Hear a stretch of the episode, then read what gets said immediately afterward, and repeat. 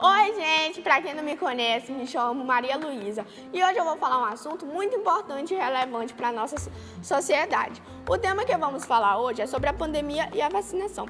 A pandemia do Covid no Brasil teve início em 26 de fevereiro de 2020, após a confirmação de que um homem de 61 anos de São Paulo, que veio da Itália, testou positivo para CAR-CoV2, causador da Covid-19.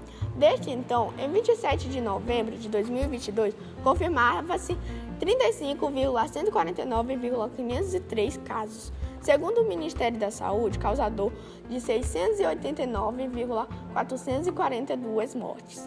O número de pessoas recuperadas da doença é de 34,201,418. A transmissão comunitária foi confirmada para todos os territórios nacionais. Ainda de acordo com o Ministério da Saúde, a Covid no Brasil até abril de 2020 matou mais do que a HNI, a dengue e o sarampo. Durante a pandemia, o Ministério da Saúde, através de Luiz Henrique Mandelta, posicionou-se de acordo com as orientações da OMS, os adotar os isolamentos verticais Alguns governadores dos estados mais atingidos pelo vírus adotam a medida de isolamento social, com o aumento do número de casos do sol Covid e matou em território nacional.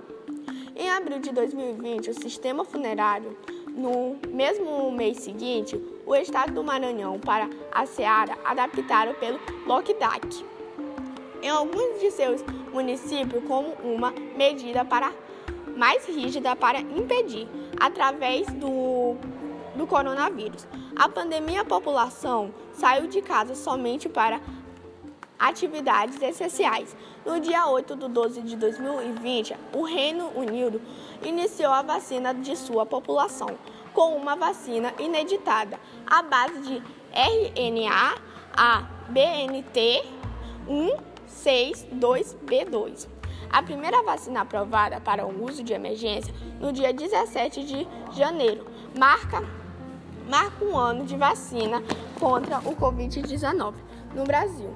A data sinônimo de esperança representa o primeiro passo em, di em direção ao fim da pandemia, visto que, a, que as vacinas têm a diminuição dos casos grandes é obtido da doença Desde então, de acordo com o Ministério da Saúde, 302,5 milhões de doses foram aplicadas, representando 89% da população vacinada com a primeira dose. Infelizmente, a gente já estamos no fim do nosso podcast. Obrigado pela atenção de todos.